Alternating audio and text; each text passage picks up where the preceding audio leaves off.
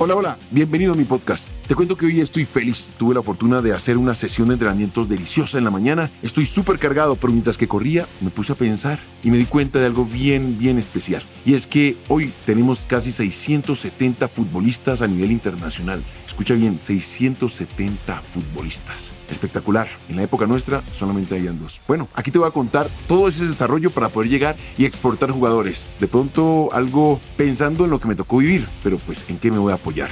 Bienvenido a mi podcast y espero que lo disfrutes. Footbox Colombia, un podcast con Oscar Córdoba, exclusivo de Footbox.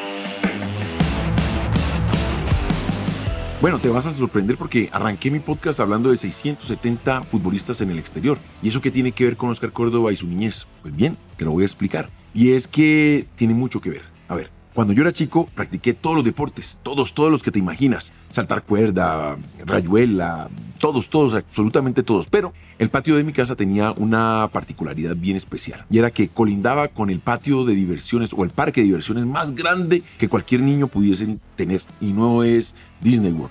Eran las piscinas panamericanas. O sea, era todo el complejo deportivo de la ciudad de Cali. Tenía la oportunidad de jugar básquetbol, voleibol, béisbol, natación, ping-pong, ajedrez, todos los deportes estaban todos reunidos en un mismo sitio y era la Villa Panamericana. En ella conocí grandes maestros en cada uno de los deportes.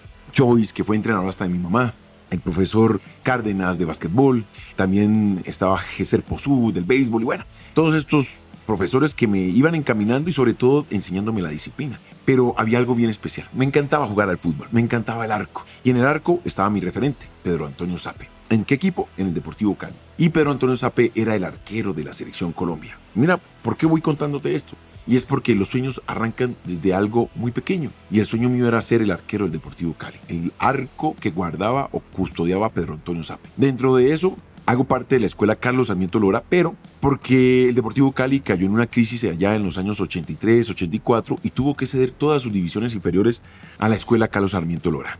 Ahí entrenaba con su hijo, el hijo de Pedro Antonio Sape. César Sape era un gran centro delantero, pero terminó en el arco porque sus características eran más parecidas a la de su papá. Pedro me enseñaba algunos trucos porque de vez en cuando se acercaba con nosotros y compartía esos secretos, cómo pararnos rápidamente, cómo leer una jugada, etcétera, etcétera. Pero se pensaba a dar la oportunidad de ir acercándome al equipo profesional. Y llega un visionario, digo yo, un visionario de esas personas que entendieron cuál era el proyecto de fútbol y se anticiparon a muchos. Y era don Hernando Ángel, que hacía parte de la comisión directiva del Deportivo Cali y me llamó a su oficina, una oficina muy bonita que tenía, y me invitó a que abandonara mis estudios diurnos para que me fuera ya como jugador profesional a interiorizarme con un proyecto de vida que iba a ser jugar al fútbol. Pues bien, en ese momento por mi cabeza no, pasaba todavía a ser el arquero profesional. Quería quemar unas etapas de mi vida, pero también unas e, etapas de mi vida familiar. Así que la rechacé, pero al año y medio tomé la decisión. Pero gracias a una invitación de un amigo de la casa, a Diego Barragán que me recomendó a Pacho Maturana, que siempre he dicho es mi papá futbolístico. Esa invitación era llegar al Atlético Nacional en el año 1988.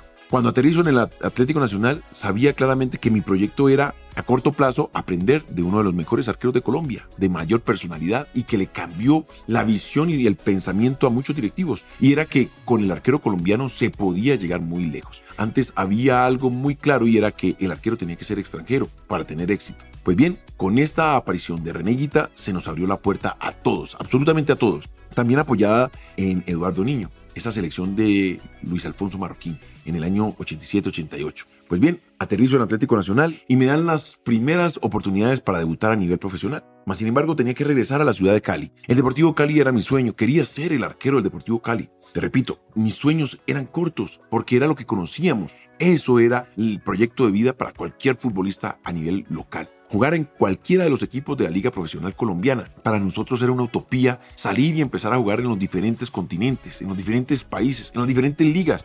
¿Quién se puede imaginar que ese chico que ustedes están recordando hoy conmigo que jugaba todos los deportes en el patio de su casa, se iba a convertir en el arquero de Boca Juniors y luego pasaría al fútbol italiano y posteriormente al fútbol turco. Por ningún colombiano pasaría levemente o mínimamente un pensamiento de esta índole. Te puedes imaginar, un chico que practicaba los deportes en Cali llegar a ser el arquero de un Boca multicampeón de Copa Libertadores e Intercontinental. Por ahí pasa el hecho de que hoy día todos nuestros chicos primero piensan en dónde van a ir a jugar, pero en el exterior y no en nuestro fútbol local. Ven como un desperdicio jugar en nuestra liga, cuando hace parte de un aprendizaje que se necesita para poder llegar en mejor condición a competir y ser titulares en cualquier liga del mundo. Se pueden imaginar, hoy Luis Díaz tuvo todo el proceso y disfrutamos de uno de los mejores jugadores del continente y del mundo, ¿por qué no decirlo?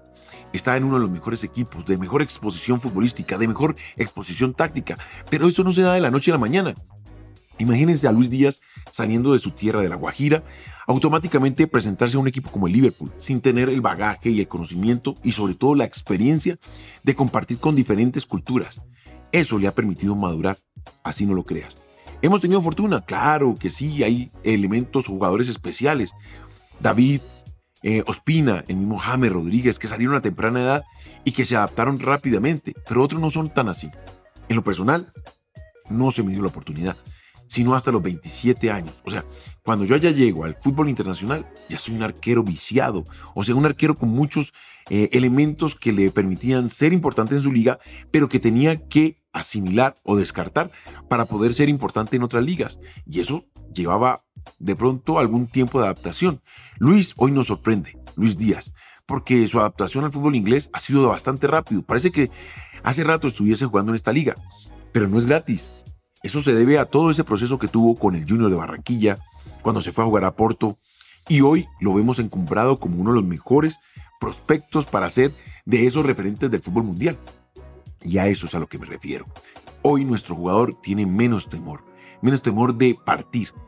En nuestra época nos complicábamos la vida solamente con lo que íbamos a empacar para llevar a cada una de nuestras eh, nuevas rutas, por decirte algo. Yo llevaba una maleta llena de plátanos, de frijoles, de papas, de bombones, para poder sentirme a gusto dentro de esas características que a mí me gustaban porque tenía temor de que en aquellos lugares donde iba a llegar no los iba a encontrar, pero también para generar un arraigo hacia mi tierra, para que mis hijas entendieran de dónde venía y para dónde iba.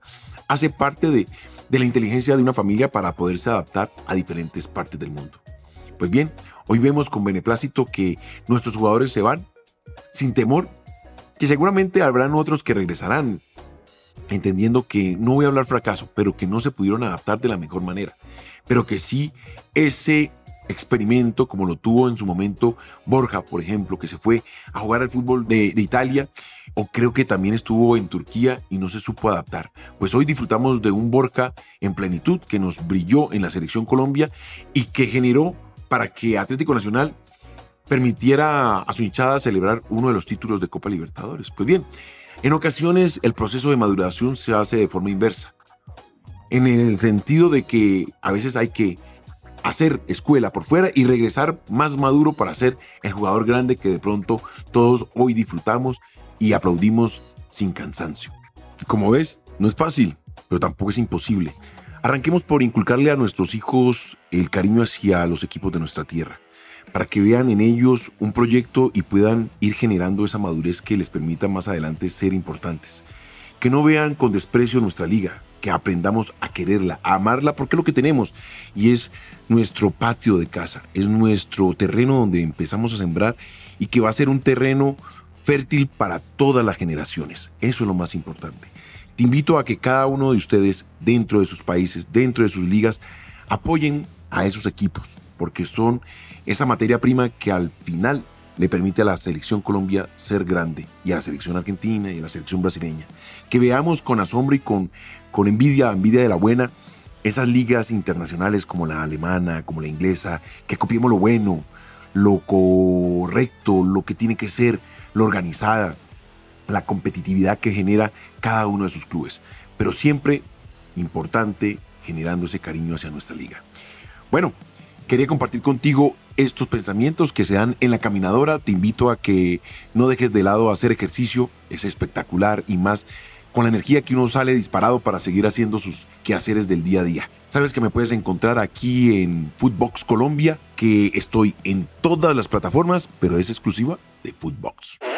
Esto fue Footbox Colombia con Oscar Córdoba, un podcast exclusivo de Footbox.